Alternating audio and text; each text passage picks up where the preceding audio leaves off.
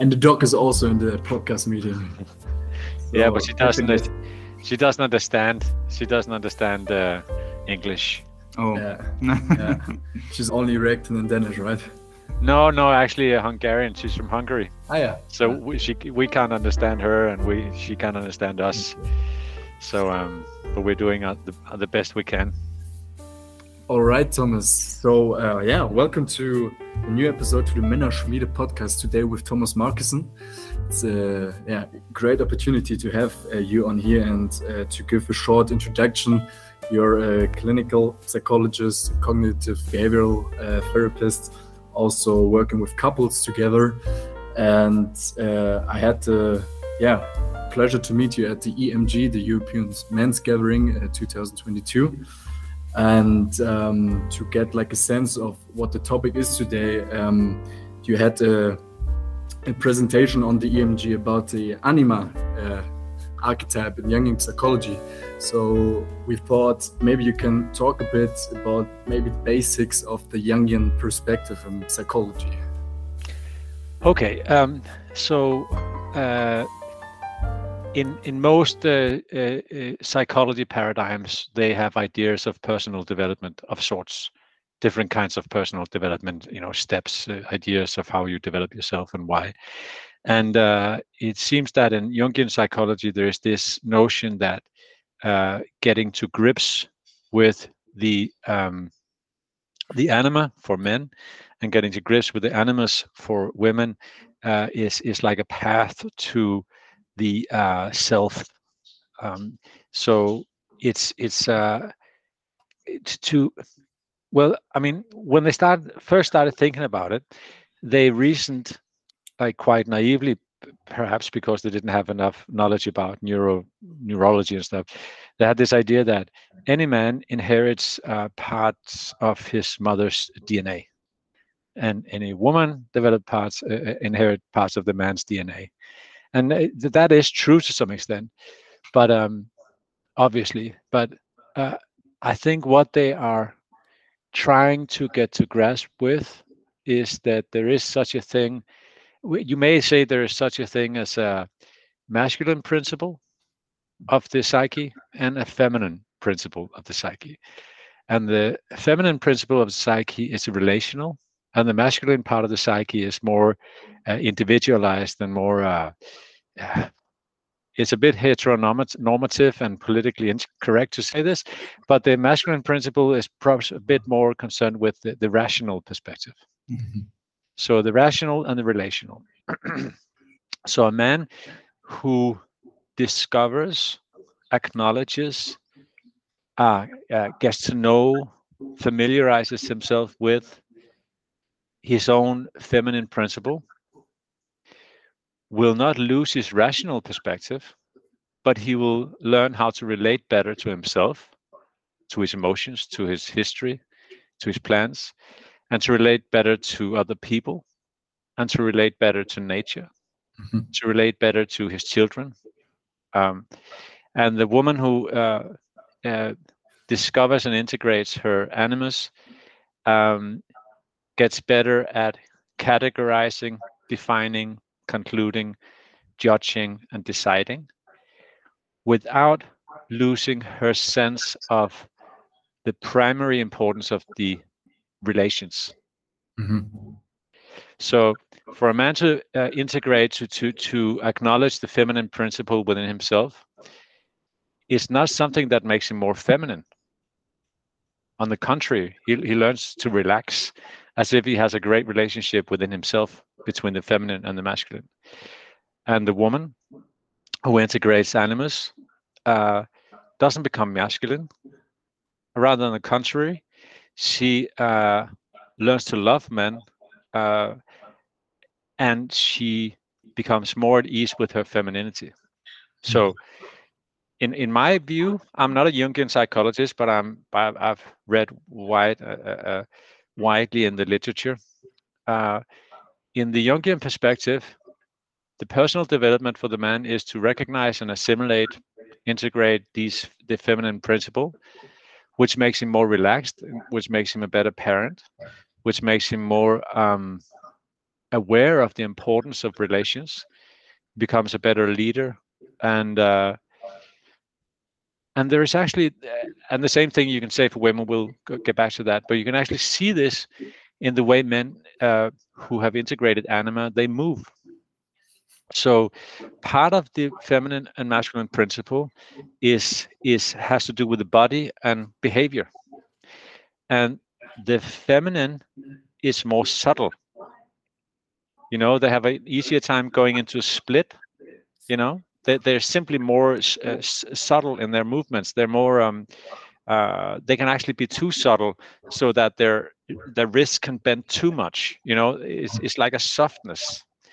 And you can see that the men who integrate anima, you can see that they move more uh, slowly, they move more with better ease and you can see that the culture loves that kind of man because that's people like George Clooney, Johnny mm-hmm. Depp, Sean Connery, these guys who are um, very uh, uh, obviously at ease with their own body, mm-hmm. and they mm-hmm. don't they don't move in jagged ways. They move easily, like they have somehow developed that kind of more soft um, way of being.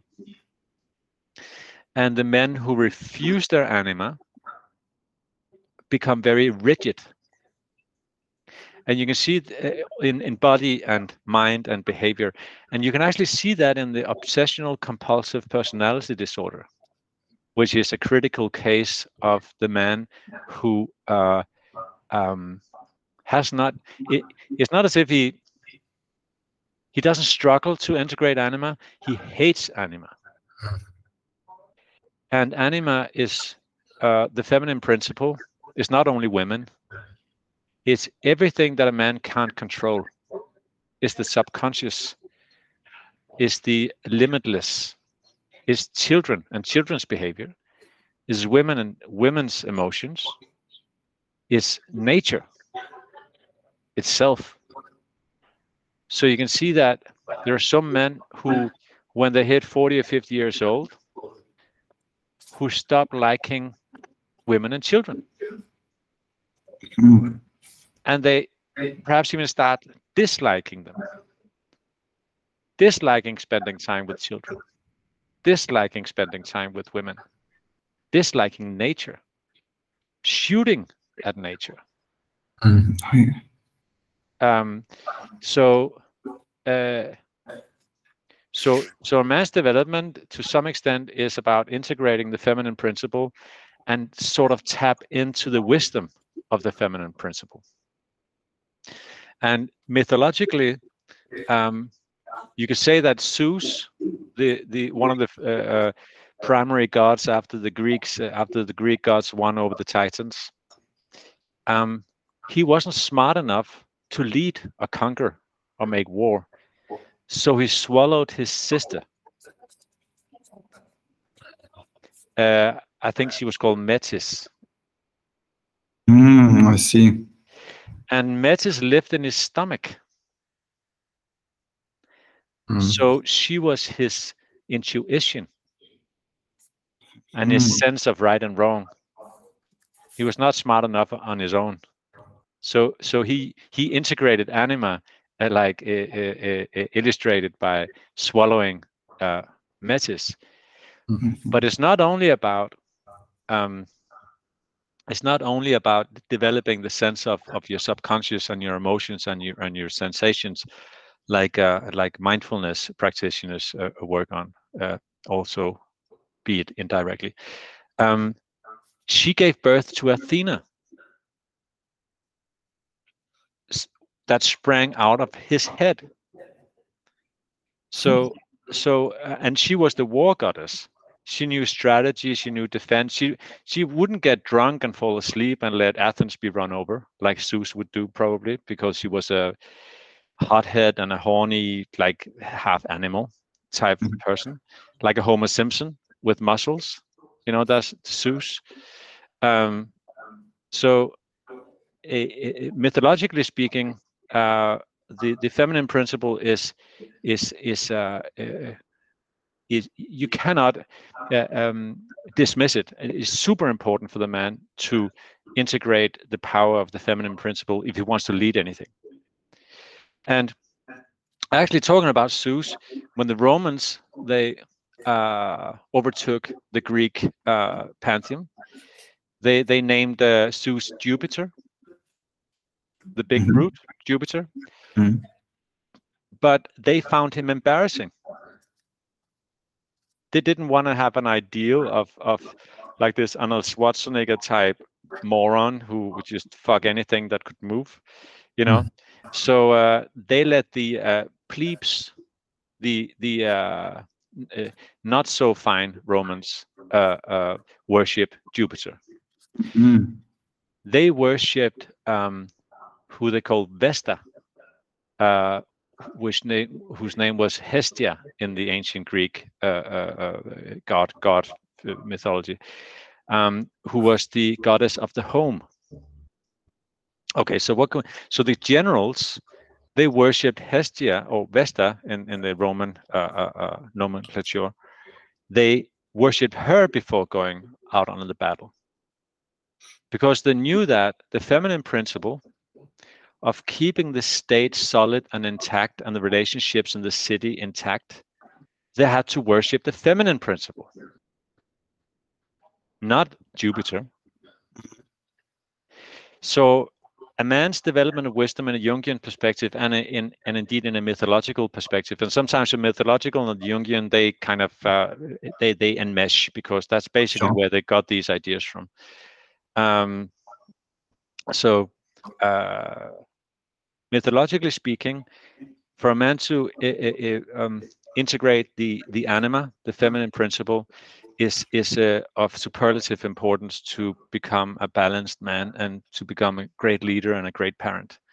Mm. Um, so that's that's uh, th- that's that's the story in a nutshell. And for the women and integrating the animus it's more complicated, I think, because women are more complicated.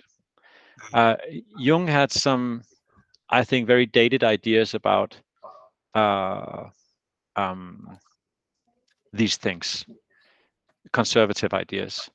I think, in in my perspective, the integration of animus for a woman has something to do with her um,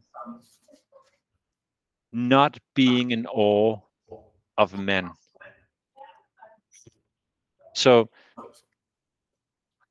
the, the idea for the, the woman is to pick pick down the man from the pedestal mm.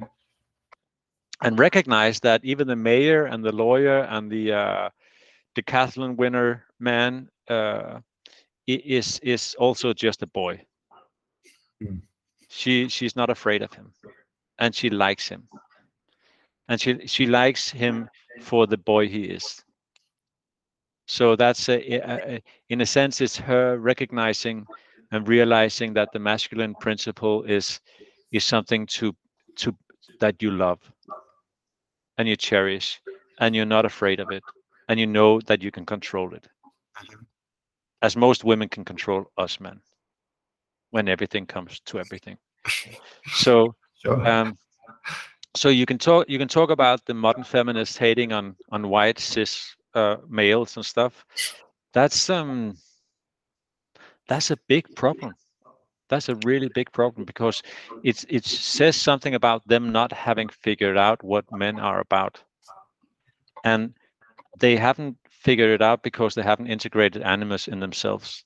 So they haven't really got to know that energy. I know tons of very well-off people and very productive and successful men. Uh, and uh, most of them are really interested in in giving back to society and making things work and donating money. And and so so this this monster that the feminists are conjuring up that's that's perhaps basically because they they haven't integrated animus. They simply haven't understood men. And and uh, so now we get to another uh, point about integrating anima and animus. Because in, in my mind, and and it is a Jungian idea also. You can get too much of the other energy. Mm. So, it, um, a man who uh, over integrates anima um, will sell out of his rational faculties mm-hmm. uh, and may become hyper effeminate. So you see that with some homosexual guys who are much, much more feminine than most women will ever be. Same goes for women who in, take on too much animus, which uh, has been described by Jungians as a result of not liking the feminine. So women who don't like the feminine uh, tend to allow too much animus. Okay. And when when the animus becomes bigger in the woman than the anima, or the the woman, it's female the female body, she doesn't have brakes. It's as if the hardware is not meant for that particular software, so the software can't be turned down. The same goes for men who uh, who get too much anima. They haven't got the software to to control it, so mm-hmm. it, it, it fills everything. So the the man who over integrates anima becomes completely effeminate because he can't he can't he hasn't got the uh, uh, system to to to tone it down and the same for women who who uh, perhaps by disliking the feminine qualities of herself the animus grows too big and they be, they become um, uh, vicious they become um, uh, brutes they become uh, uh, hard knocks. They, they, their masculine, the masculine energy uh, is not something that you would see in a masculine masculine man. It becomes something else. It becomes hysterical. It becomes way too confrontative. It becomes way too, you know. If if you look at uh, what what the ideal of of of a good man is today, like say, I like Joe Rogan. He's not hysterical he's not overly confrontative you know so so uh, a, a, more sort of um, what's it called a solid masculinity is not something you see with these women who have over integrated animus so you can say that the male body somehow in the hardware is not cut out to run the feminine principle into in, in too high a gear it, we, it, it takes over you see that with the, the guys who get a lot into meditation sometimes. And they say and they say that everything is love and all we need is love. And that's just crazy. You, you, you cannot run yourself or the world or a family or a classroom or anything or your dog with just love. It doesn't make any sense. So they get sort of hyperinflated with that feminine principle and oneness and uh, yeah so so so in a jungian perspective the man has the the task of integrating the the anima the feminine feminine principle related to nature and everything's interconnectedness and the woman has the task of integrating the animus which has something to do with her learning to uh, be their own boss not looking for a man to to uh, encircle and look up to and stuff because women who make the man the most important value for their identity it should be the other way around it should be the woman that was the most important thing for the man's identity but if if the woman somehow manages to make the man the most important thing for her identity. Um, and he leaves. She's suicidal. Mm. Some of the worst breakdowns you can see is a woman being left by a man that she completely adored and made her uh, entire life function. It's, it's super dangerous for women to fall into that trap. The woman has to be her own boss. She has to be her own center and that's the that's depicted by the uh, uh, the Hestia, the the Greek goddess of the home and the fire, and which is probably the most feminine goddess there is. And she never moved anywhere. She was the fire. She was the central pillar of the house. She was defined by standing still. She was defined by other people circling around her and coming back to her. Her as essence, her identity is is being needed and being loved by others. Mm. So women who who uh, um, miss out on that basic nature and start circling around a man, they decompensate completely when the man leaves them. So uh, for a woman's integration of animus is about her discovering that she's the center. She's not meant to be chasing a man. She's meant to be loved. So that's one of the things that she figures out. And funnily enough, in the Tinder universe, with all this multi-dating going on, what I notice is that men who who who date a lot of girls, women, um, they kind of lose their grounding. That seems to be the primary result. That's like the uh, the the image of Peter Pan missing losing his shadow, or this Hermes character getting wings on his ankles. It's it's a it's it's an uh, you lose your grounding. That's that's what happens, and uh, you you get inflated with the feeling of women wanting you. It's like uh, you're just uh, never standing still. It's so it's, it feels so great to be chosen all the time. So it, it inflates you. And women who date a lot seem to uh, lose some uh, self-confidence for each guy they sleep with. No matter how old or young or good looking or whatever, she will even if he's really good looking and she's just doing it to have fun or whatever she will still lose some confidence after having seen him and then the next one and then the next one but i think that while she does that although that may be tragic for certain circum for certain reasons while she does that she real she, she she she gets to know men better so that's animus integration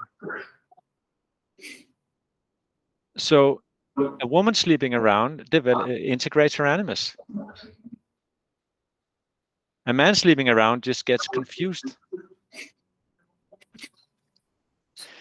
Um, well, that so so that was some thoughts about anima and animus, and um, I'm reading a really good book right now that probably is one of the best books on anima and animus by James Hillman, the new Jungian he's written a book uh, uh quoting uh, uh, Jung a uh, bunch of times. So I would recommend that one. And I would also recommend uh, Esther Harding's Esther Harding's book on what's what's the, what's it called? the feminine. well, I, I can I can find, I've got it on the shelf. I can I can give you the title afterwards. Um, because actually, if you want to read about anima and animus today, you're fucked. I mean, yeah. you're just fucked because nobody knows anything about it, and and no no book is written about it, and um, and it's not modern to talk about it. Uh, so, but it's it's I think it's super important perspective in when working in therapy. It's a super important perspective. Um, and I often use that when when working with couples therapy. Uh, because a man who's not who hasn't even begun to integrate anima he he cannot converse with a woman it's impossible um, and a woman who hasn't integrated animus he she will just always be irritated when the man starts getting rational. So it, it's, it's really important to to uh, be able to meet in the anima field of the of the unknown all the unknowns and all the insecurities and all the things we haven't figured out yet and all the things I don't know yet and all the things that I would like to know more about. This this this field of of, of endless process that's the place you you meet and and that's that's basically anima. And then the product made to be to end up in animus with some definitions of what should we do until next time then you know? So both things are important but the meaning at at the level of anima is the alpha omega in any relationship in any couples therapy. And men who just stay in the rational uh, sphere they, they will just run these women right over they won't feel seen or heard or understood or anything so you could also say that for a man to integrate anima is a way for him to get a straight straight line into her heart and now I could probably talk for one and a half hours. So now we just talked about uh, anima and animus for now. Uh, so uh, just if you have any other questions or if you is anything else you want us to talk about, then let me hear. And uh, it's Friday, so I'm having a Ah, cheers. Kronenbourg Blanc. I don't know. Is it German? Uh, whatever. Cheers. I don't know. We can only ch say cheers with a little coffee. coffee. um, That's yes. fine. So what I um, think is really interesting is that you mentioned that men in their 50s often have developed kind of a hate against uh, maybe women and children. And today we have the so-called um, incel phenomenon. Um, do you know what an incel is? Yes, yes, I do. Yeah. Okay, and because what do you think? In which way is the anima not integrated if we look at incels? Maybe do they um, have too much contact to the anima, or do they even let the anima kind of starve? What do you think um, is the case? Okay, so so we have this obsessional compulsive disorder personality type, which is the kind of man who's very rigid in his thinking and feeling, very rigid in his behavior and his argumentation, and and uh, so he basically does not like his own insecurities, his own emotionally, uh, you know, unpredictability. He doesn't like uh, this this thing about just being. Um, sometimes meditation helps on these guys, and other times it just makes them even more rigid. Uh, and then the incel thing that I think the most important thing in relation to that to begin with is the sociological level of analysis because it's it is a problem that um, the more free we get, you know, the gender paradox, the more uh, we we tend to gravitate toward uh, more natural interests and personality traits and so on. Have you heard about that? Yes, I think so. Do you, are you talking about the studies that show, for example, that in dating apps, um, how many women choose the man? These kind of uh, social. No, no, it's, it's no, it's it's about uh, Mhm. the more free a society gets, the more egalitarian it gets, the more you see differences, uh, uh, gender differences, Oh, and you see have- it at all levels of analysis. So in Denmark is one of the most liberal countries in the world, uh, and you see that uh, the the names we give our children are also getting more and more masculine and more and more feminine.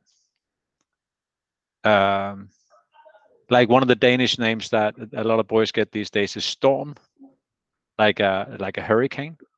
Wait, My own boy is called Victor, which is like the being victorious, and uh, and girls are getting more and more feminine names, and uh, becomes more and more uh, popular for guys to do martial arts and uh, and go, hunting, and and it becomes more and more popular for women to just uh, uh, to to group together, women also girls, where earlier uh, the the teenagers would would uh, hang out like mixed genders. Today it's more grouped, so it it it seems like the more opportunity and the more freedom we have, the more natural we become in our behaviors.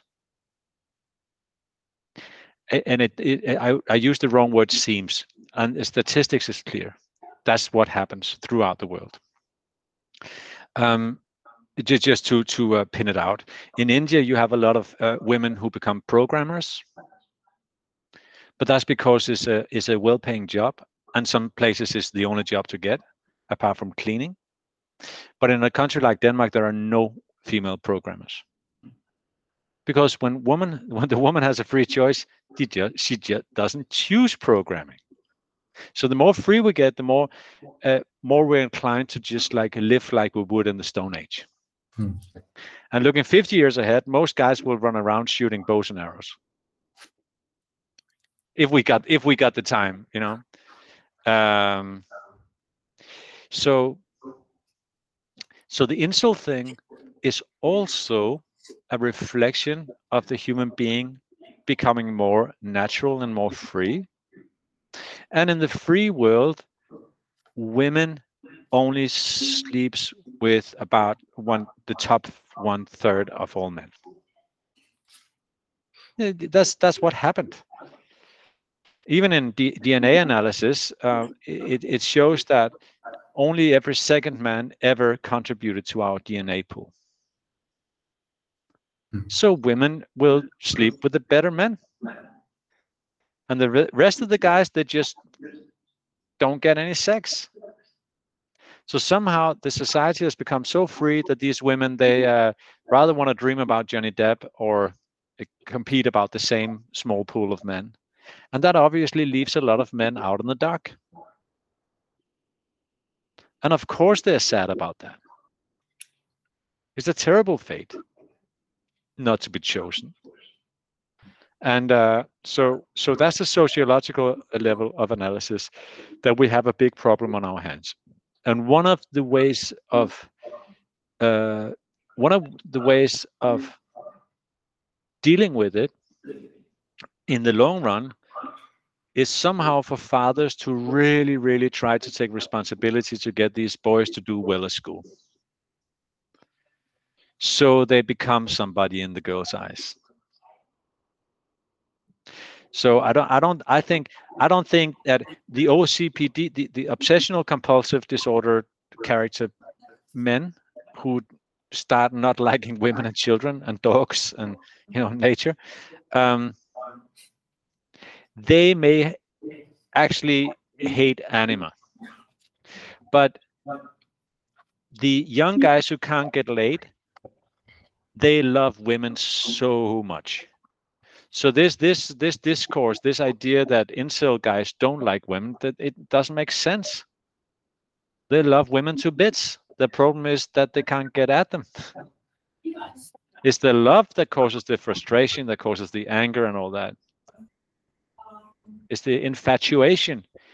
Even if you look at the uh, philosophers and, and their, their, their harsh words against women, be it Nietzsche or whoever, they, they, they are often accused of being, uh, what's, what's the word, chauvinist against women. well, you look at Nietzsche, uh, and and and in the Thus Spake Zarathustra, she has these, uh, he has these uh, lines about uh, by the way, there's a great wisdom in that about women. You don't talk to women. so that's he has some great uh, things about women, and it, it also chauvinist things, which, by the way, are funny. But then he also has a backstory of never having experienced um, uh, um, a love. So he also has a chapter where he writes kind of camouflaged about this love he never received and how badly he wants it. So oftentimes when, when you look at um, say the incel uh, uh, movement or the the the uh, the the philosophers, um, I'm sure Goethe and, and Schopenhauer and these guys they also have some sort of chauvinist uh, remarks in their writings, but I think half of it is because the feminine is, scares us because it's boundless, and the other half is is um, is uh, no, it's the same thing. It scares us because it's boundless, and it's because we really, really want their want their acceptance and their love. We want to be chosen. They're scary. It's a, it's, it's a, it's a, a massive task for a man to to become somebody in a woman's eyes. So I think. Uh, so a lot of the, the male chauvinism from the ancient philosophers is because they loved women super much and and they wanted to disqualify what disqualifies them and the incel movement is is uh, it's sad. It's really really sad that these guys they, they can't get what they want. Um, but th there there isn't a big incel thing in Denmark, and I'm a practicing psychologist, so I know it from my day to day talking to people, and I haven't really met it. Um, I haven't really met it, so I'm not really sure if it's even a thing in Denmark. Actually, I actually don't think it's a thing in Denmark, but I know at least it's a thing in the media. Is it a thing in Germany? Yes, I actually, um, because I have a YouTube channel and I reacted to a video of some of these Incel guys, and one of them invited me to a German Discord channel, an Incel channel, and it was actually hu- huge. It has uh, some thousand members, and I talked to some of them, and yes, it was mostly what you said that a lot of them want to be in relationships with women. A lot of them are lonely. And they also have a lot of issues. Most of them said that they are ugly, that they don't really like themselves, and so on and so forth. But um, yes, it was actually a pretty huge community. I was kind of shocked, to be honest. And what it's, is interesting is that I didn't uh, see that much hate that is often portrayed in the media. But exactly. I yeah. Yes, I rather saw a lot of sa sadness, maybe contempt and resentment for society at large and for themselves. And that was more my what I could see. Yeah, I think uh, Jordan Peterson, uh, the the hysterical but always entertaining Jordan Peterson, he uh, he talked about well, I mean, he, um, that that you have to make something out of yourself, like working out. You know, you you have to do what you can, and and the great thing for us guys is that while we may lack something in our appearance, we uh, women uh, obviously they're just as interested in appearance and physical attractiveness, attractiveness as we are, but um, there is a major difference in what it turns us on. So we turn on on women as as almost a thing, as something that is something that that is uh, it just is, and women tend to uh, be smart enough to be attracted to intentionality. So it's, it's almost as if it's the intentionality that she wants uh, so in in social psychological experiments, no, it's not. Is it? Would you call it that? Well, th- there's these uh, experiments where you have short stories about men, and uh, the only thing you you you there's two versions of his story. In one version, the guy has something, and the other version, he wants something, and everything else is the same. And women always pick the guy who wants something so any and all trajectory, which is not completely uh, geeky, like wanting to become a professional gamer, that's a little bit too geeky for many women.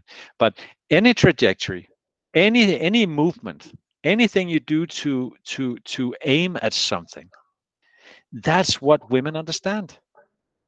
If you don't aim at something, you don't exist no matter what you look like. So women, they get attracted to the movement. They get attracted to intentionality.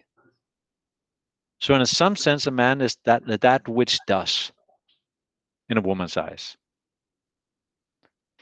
So uh, it, it's all about getting doing things, working out and learning how to code or uh, becoming really good at uh, football, whatever, some something, some development. That's what uh, women uh, are turned on by. And these guys who who's who who proverbially proverbially sit in their basement and playing computer games. I mean, like, and and you think that women should want to be with that? Like, fuck off. You know, it, it, it, you have to be somebody. You have to aim at something. You have to uh, lift the heaviest stone, as Jordan Peterson says and uh, and not care what the zeitgeist may tell you about this or that value, but be somebody, become strong. At least that. So the incel thing is, I feel sorry for the guys, and I think the biggest problem is that they love women so much that they they uh, convene about crying about. so my question that comes into my head when I hear is is like Jordan Peterson also mentioned that women, for example, uh, um, tend to um, don't differentiate um, competence versus narcissism, Machiavellism. I, I, don't know if you if, if you know what you what you. Yeah, yeah, just go on, go on. Um, and the thing is that in my opinion, today's culture actually motivates to like get more into I don't know like narcissist like motivation, like become better than you are, become this and this and this and this, build that and so on. Is there like a danger for the guys who want to look better in the eyes for women to go down to this like road of hell actually? Well, I think that the the the uh, the the gist for for uh, you know the guys work out five six times a week. Perhaps they were motivated to get at it because they wanted to look better, but in the end, it's the weights calling them. Mm. You know, it's the thing itself. So the important thing for the guy is to find something that's that's and become better at it and in the end it becomes like a game. It's fun. It's great. It it it lives for its own sake. Mhm. and the moment that the guy the woman sees the guy he's he's burning he he's into something for his own sake then he is a prince on a white horse riding over the hills and she can and and she will be attracted to riding along with him so it's finding something that you find really interesting that is worthwhile somehow that's the ikigai, by the way, the Japanese uh, mental model. is like four overlapping circles. Do what you love, what is needed, what uh, gives you energy, and and what is uh, meaningful. Whatever this ikigai uh, figure. So so for for a young guy or an old guy, you you, uh, you can use the ikigai as as kind of a ruler for for um what, what how to go about being becoming somebody somehow. Um so the women jordan peterson talks about some women can't discern between competence and dominance but i think that's that's m- base mostly uh, that's that kind of thinking era is is or projection is mostly something you will see in the media. All this feminist versus anti-feminist uh, craziness you know because um, also at, at a more complex level um, well it's a problem when when men also get confused about that when they think that becoming competent is the same as being dominant because that's you know that's just uh, that's sad. That's a sad mistake. Mhm. um, you may somehow deep down aim for dominance when you become good at something but that's um it's definitely not your prime motivation.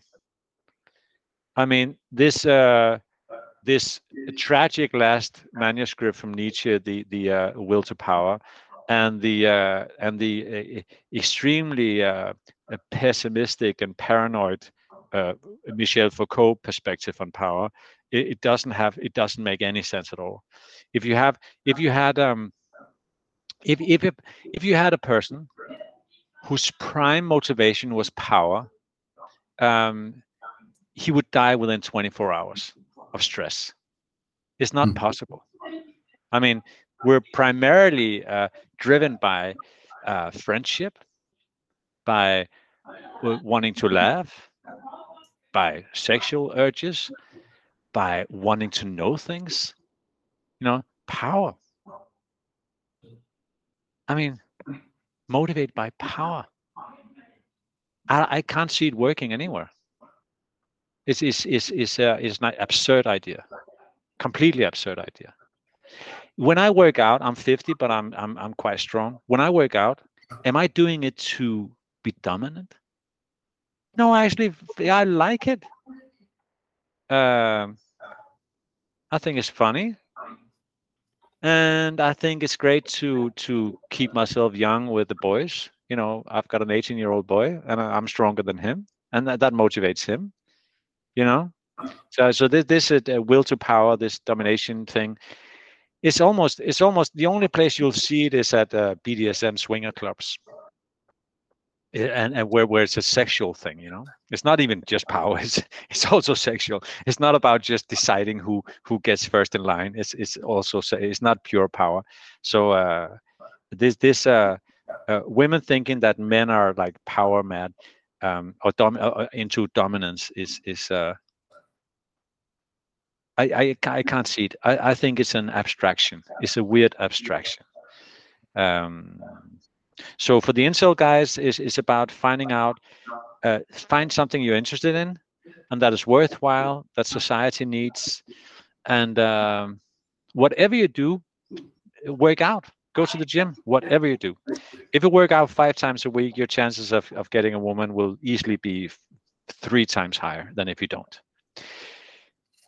And getting off on a tangent, as I do sometimes, working out in the gym for men is is basically a bit like mindfulness.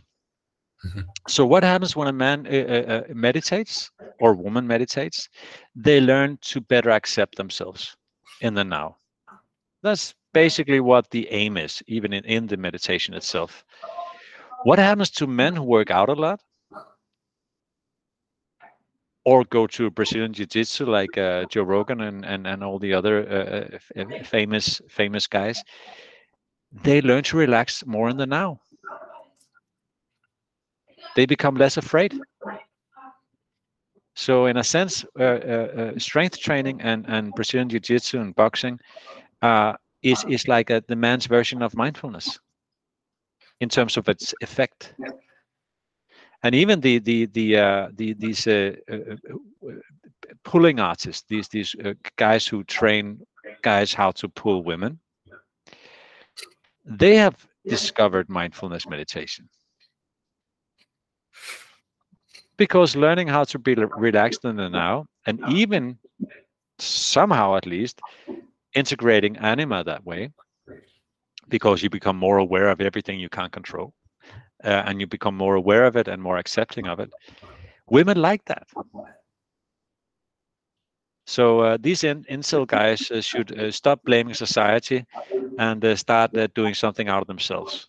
And even if you look like a traffic accident, a woman will, will be interested in you if you work hard at being somebody and, and doing something good for, for yourself and other people. Oh, yes, that's true. Um, actually maybe uh, i want to open uh, the box of pandora now um, because we talked about like a bit of anima animus and also like the sexual like experience in, in our today's society. How do you would connect um, maybe religion to it the missing of religion um, to like because you mentioned in a private session with me when there is no religion there is uh, like the the place for lust.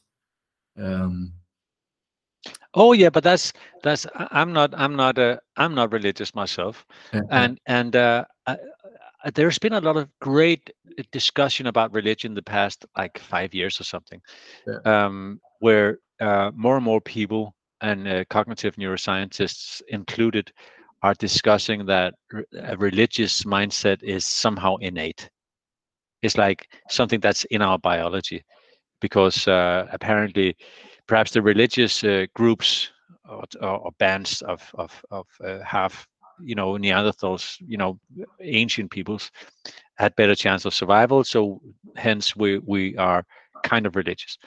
Um, but then when reading ancient greek philosophers and reading Montaigne's uh, uh, essays about uh, the gods and stuff, um, I can't help but think that atheism is just as old. So I'm not sure that we we have an innate religiousness. We have some kind of uh, need for holy things. Mm-hmm. I believe that, but um, the religiousness. Hmm.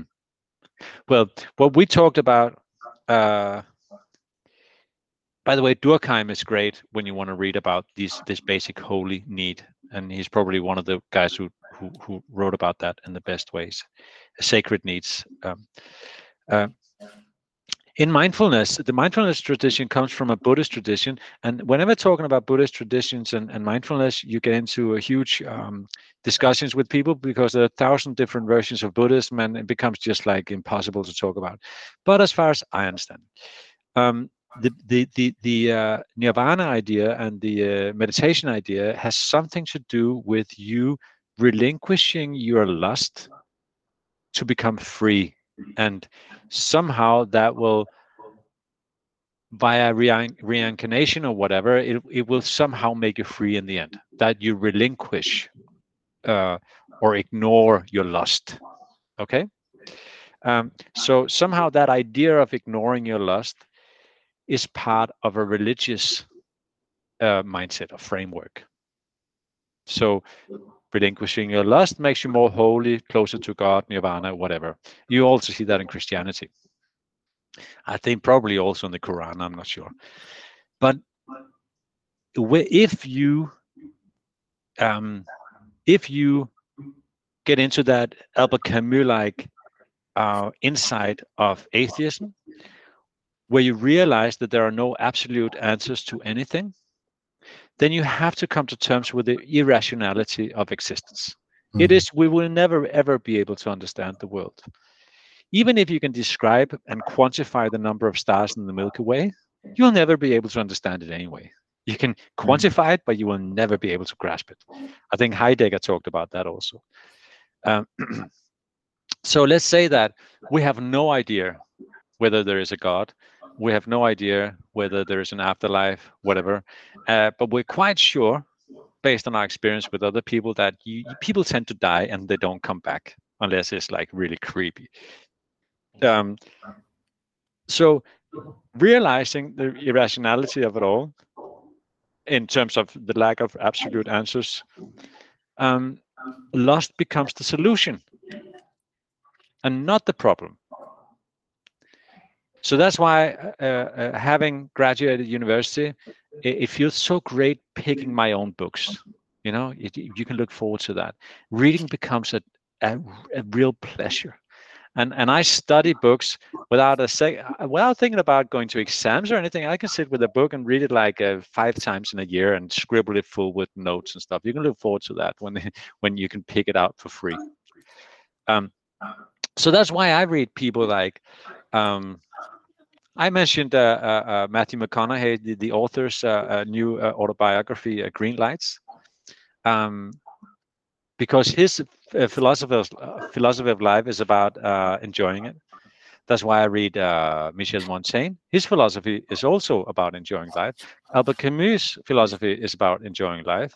So um, somehow, uh, really getting to grasp with the lack of answers in a, if we look at Albert Camus, uh, the solution becomes a life of passion.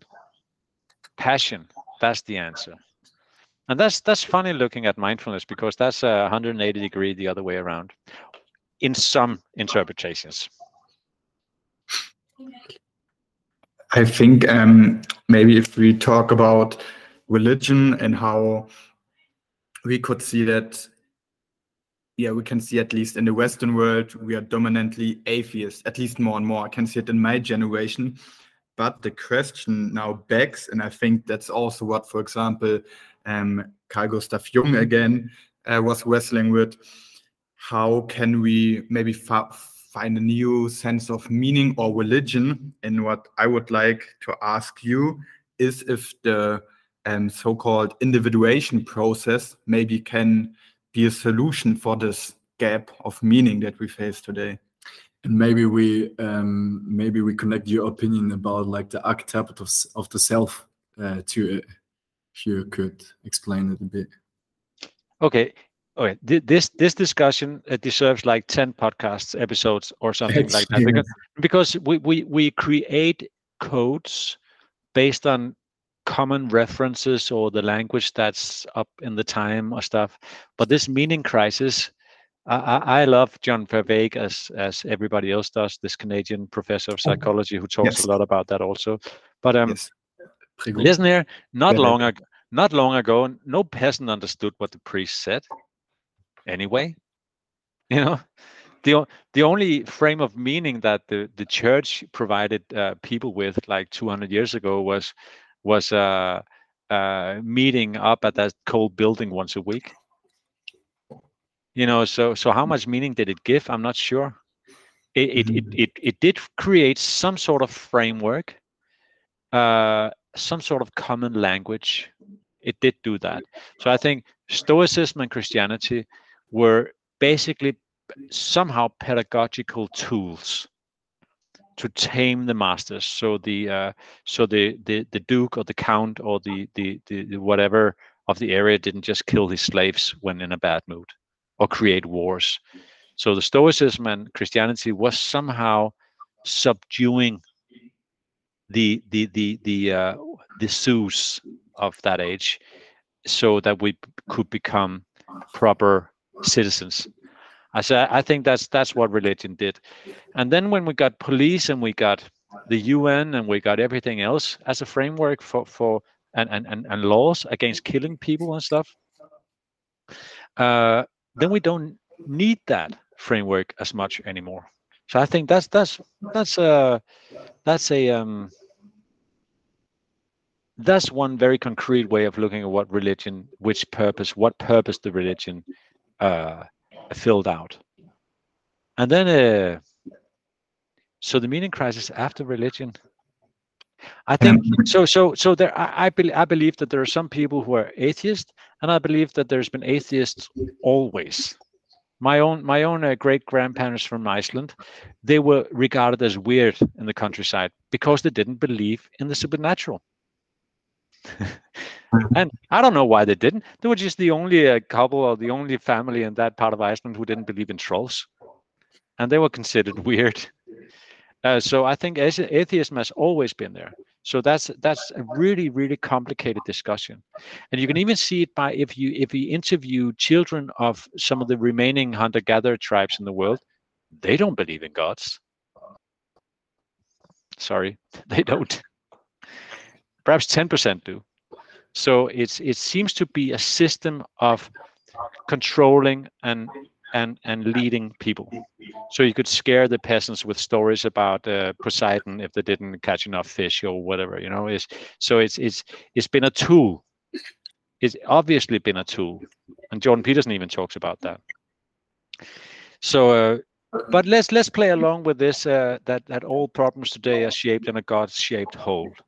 You know that that because we don't have religion, obviously uh, uh, Nietzsche was probably right that when when we suddenly suddenly lost faith, suddenly lost religion, something else filled the gap, and that was the uh, uh, uh, overinflated man like Mussolini and like Hitler and like Stalin. So so the the, the man became gods. Um, so that in a in a sense that mechanic is not difficult to see, and it makes sense. But today, in 2022, do we have a meaning crisis because lack of religion? I don't think so. I think the I think the meaning crisis we have today is because things are going too fast. So we were my generation is my parents' generation, born in 1944, 1945. They were modern. They moved to the city. They got their degrees. They experienced the youth thingy in 1968. So their experience of the world with Beatles and Led Zeppelin was completely different from the parents. So they were modern. Modern meaning doing something that hasn't been done before. Then comes my generation, which is even uh, more modern. And then the next generation, which is, I don't know, let's say your age or down to 15 or something, is hyper, hyper, hyper, hyper, hyper modern. So if a young person today doesn't have gr- a great relationship with his father and mother to help them understand that that they're not just floating in air that there's some sort of line of there's some sort of uh, values and meaning and and and some sort of red thread through it all. If if if young people today don't have great relationship with great parents then their hyper hyper hyper modern existence just becomes a complete chaos. Mm-hmm. and then they shop in weird gender identities and and even uh, this this rise in, in, in suicide which is interestingly enough suicide is some sort of yearning for connection I mean, death is like the anima. Anima, at the end of the day, is death, is darkness, is endlessness, is the uh, is the dissolved. All contours are dissolved in anima. So, I, I think the meaning crisis today is driven by people being in a hyper hyper modern space, where where the, the identity and and what makes uh, life worthwhile and and your your proper shelf and all that is is really really really difficult. And that's why you see that the the the young people are suffering in all cultures. No matter what politics are there no matter what class they belong to they suffer everywhere.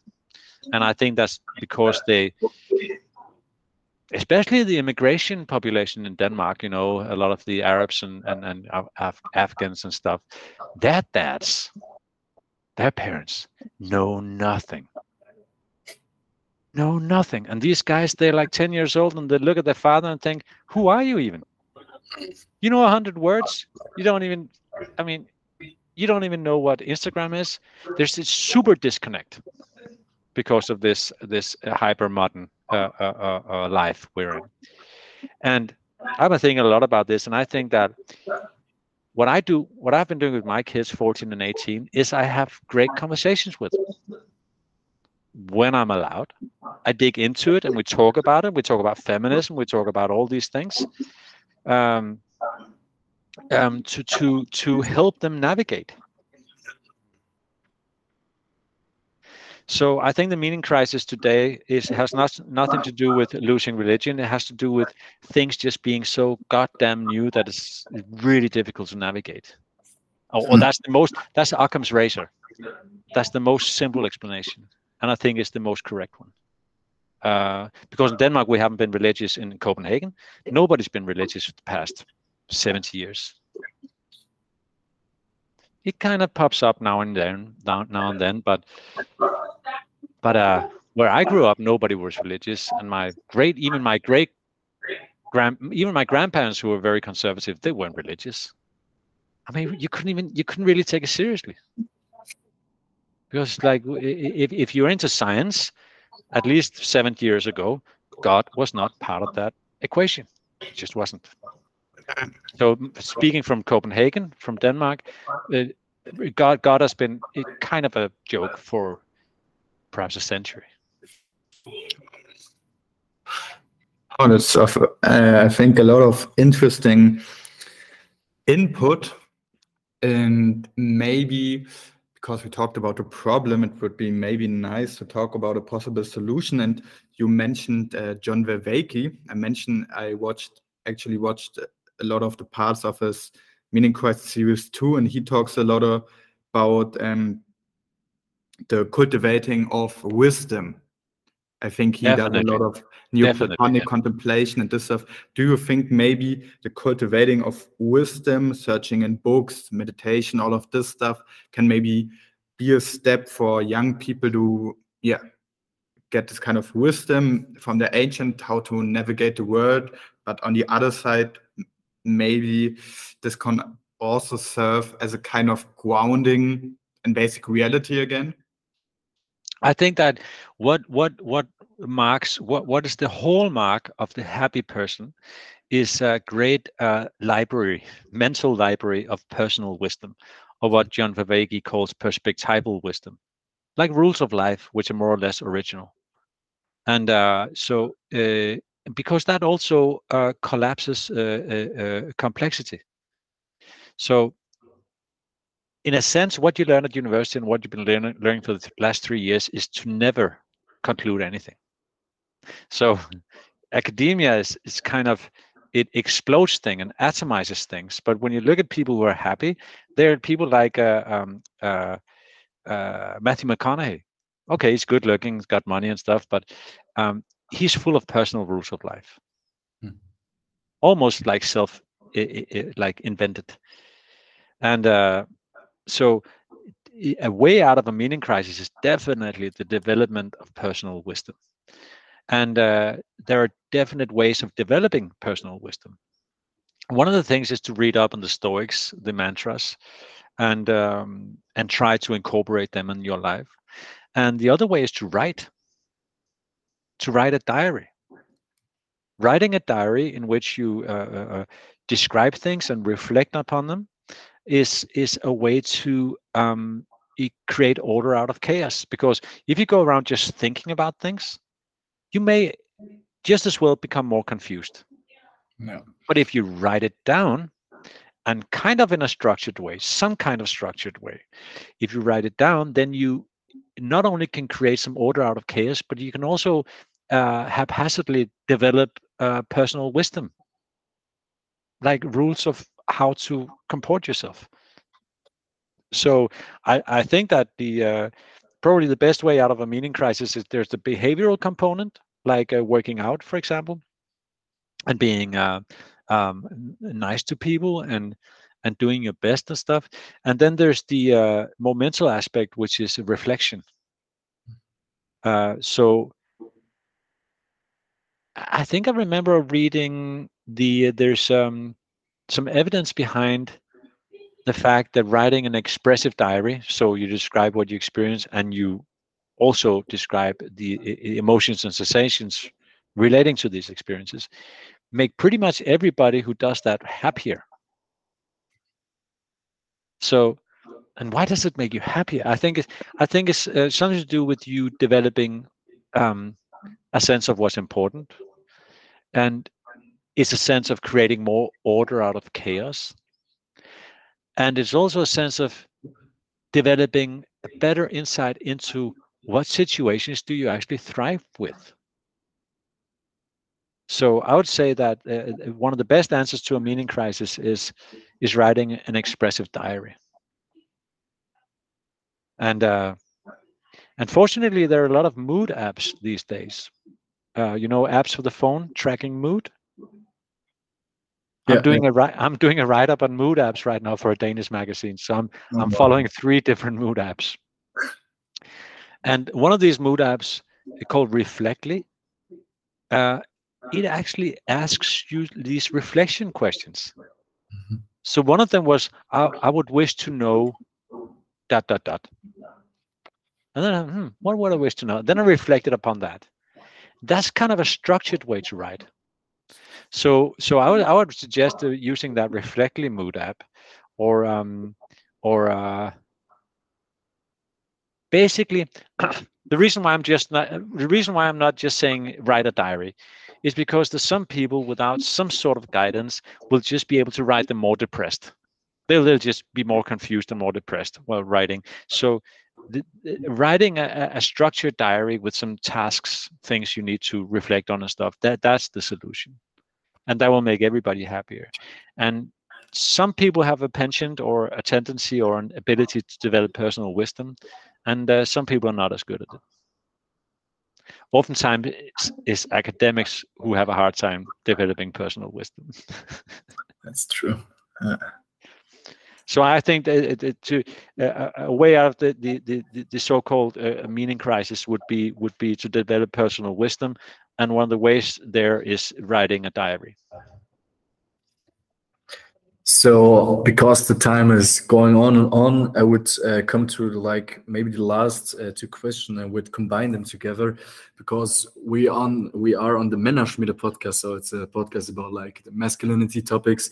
My question to you is what do you think is masculinity or what is masculinity for you and um, we talk about advisors and like developments of society. Maybe you can um, give out some book uh, recommendations or myths for young men for example yeah or in okay. general. Yeah, yeah. so virtue to to to just like a look at the word itself it comes from vir which means man in latin. That's where virility comes from.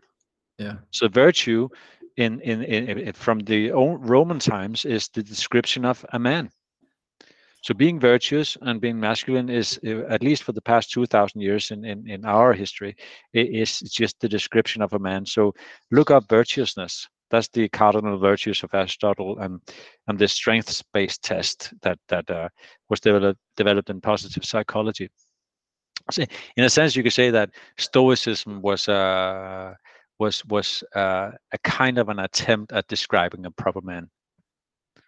So, doing what works, uh, telling the truth, even though it's it make makes you it may make you unpopular, risking yourself, uh, being spiritual, I mean, having a sense of connectedness with things, so so you also take care of it, is being a good person. So so masculinity is, uh, and in a microcosm, masculinity uh, is something has something to do with making your wife and children, or even your friends, feel comfortable and secure secure with you. So that's the task of the masculine man. That's why we should never raise our voice at home that's why in the Tao it says that you should cherish the right hand and warn the left hand at home. Um, so masculinity is is uh, and and we know that intuitively. We know it's about making money, about being strong enough to be able to protect ourselves and our loved one. It's about being um, capable of being attacked. So you say what's right and you show that you're ready for a conflict because for a lot of women it's all about avoiding conflicts but for a man it, it should be something like uh, having the guts to defend your position um, for the better good. So there's some unselfishness connected to it. Masculinity has also a lot to do with choice. So um, and now we're getting heteronormative and politically incorrect and all that and all that and all that. but um, somehow somehow being in doubt and being worried and thinking about seven things at the same time and not being able to decide has something to do with the feminine feminine principle the masculine is about choice and that's what depicted in, in that's what depicted in in the uh, homer's uh, ulysses odysseus that he has to make the choice to get home. And then he sleeps with one woman then he sleeps with the other woman but he has this thing he has this he has these his eyes on the prize is a one thing. So the masculinity has also got to do with choice. And that's why men who decide to have a wife and a mistress um, like for years that's not very masculine because you you would want to ask him to make a goddamn choice who do you want to be with so masculinity has to do with choice. And that has to do with parsing and borders and categories and definitions, like we talked about in the beginning, uh, relating to the masculine principle. Is the capability of demarcating stuff and drawing borders and and being a uh, being concrete and all these things. All these things that women hate us for and love us for at the same time. So being a man has something to do with being virtuous and and being able to make choices and sticking to the choices and doing the right thing even though it hurts and makes you unpopular even. And mm-hmm. um, uh, we can't get around the fact that it also has something to do with strength. Somehow it has something to do with strength. Um, you even see that in politics. The stronger the grip strength, the more a guy is likely to be on the right of the political spectrum. Mm. There's also this part of uh, uh, uh, research that you don't know about probably because it's politically incorrect, but conservative guys have a lot, lot less anxiety than left-wing guys. They, they I think left-wing guys have up to two or three times as much anxiety. So um, for a man to align himself with the masculine principle is healthy for him physically and mentally. And that's not even an opinion that's just how it is. Hmm. so it also says something about that we have certain archetypes in us and you can choose to live with them or negate them. But it's not free to negate them. It has a price. So um the myths reading about myths um well uncommon wisdom from uh, the Odysseus, uncommon wisdom from uh, the travels of Ulysses. That's a very short book in which it goes through the different kind of chapters of, of different kind of themes in, in this book, and he gives some sort of psychological interpretation of it. So uncommon wisdom, that's a very that's a surefire short look into myths. And um,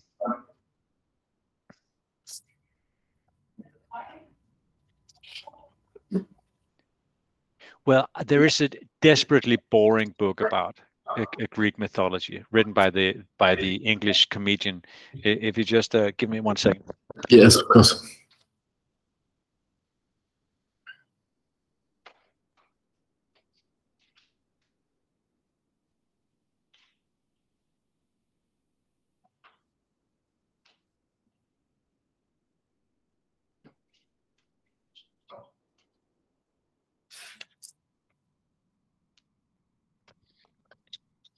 Oh, the guy who was uh, Captain Darling in this British comedian thing. He's written about the Greek gods. Um, his name is his name is Stephen Fry. So he's written a, a book. It's a little bit boring because he doesn't really have the psychological uh, in, in, interpretations, but it's a great sort of um, uh, uh, uh, uh summary of, of this Greek god story.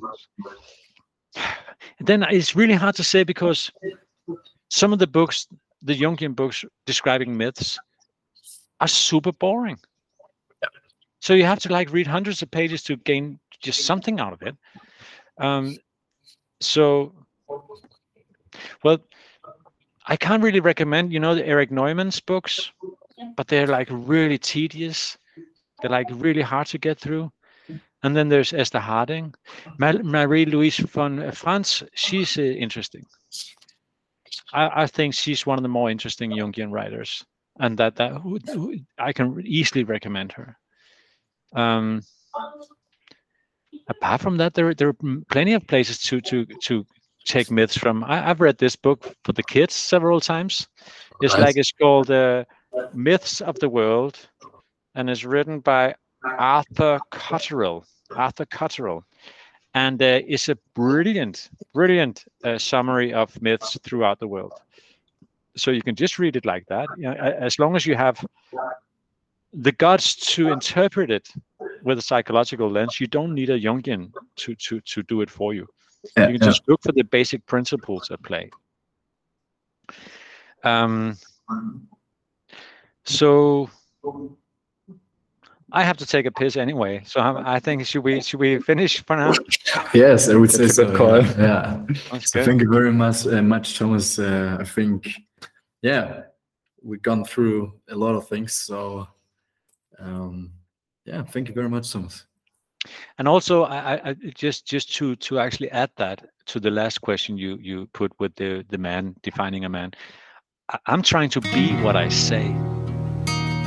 So this this whole half one and a half hours is also me trying to portray what I think uh, what I think it, it, it uh, being a man has to has to do with.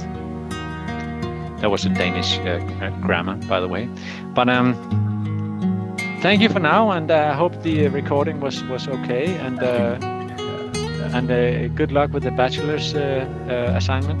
Thank you very much. Great stuff. Yeah. See you, Thomas. See you again. Right. You. Bye.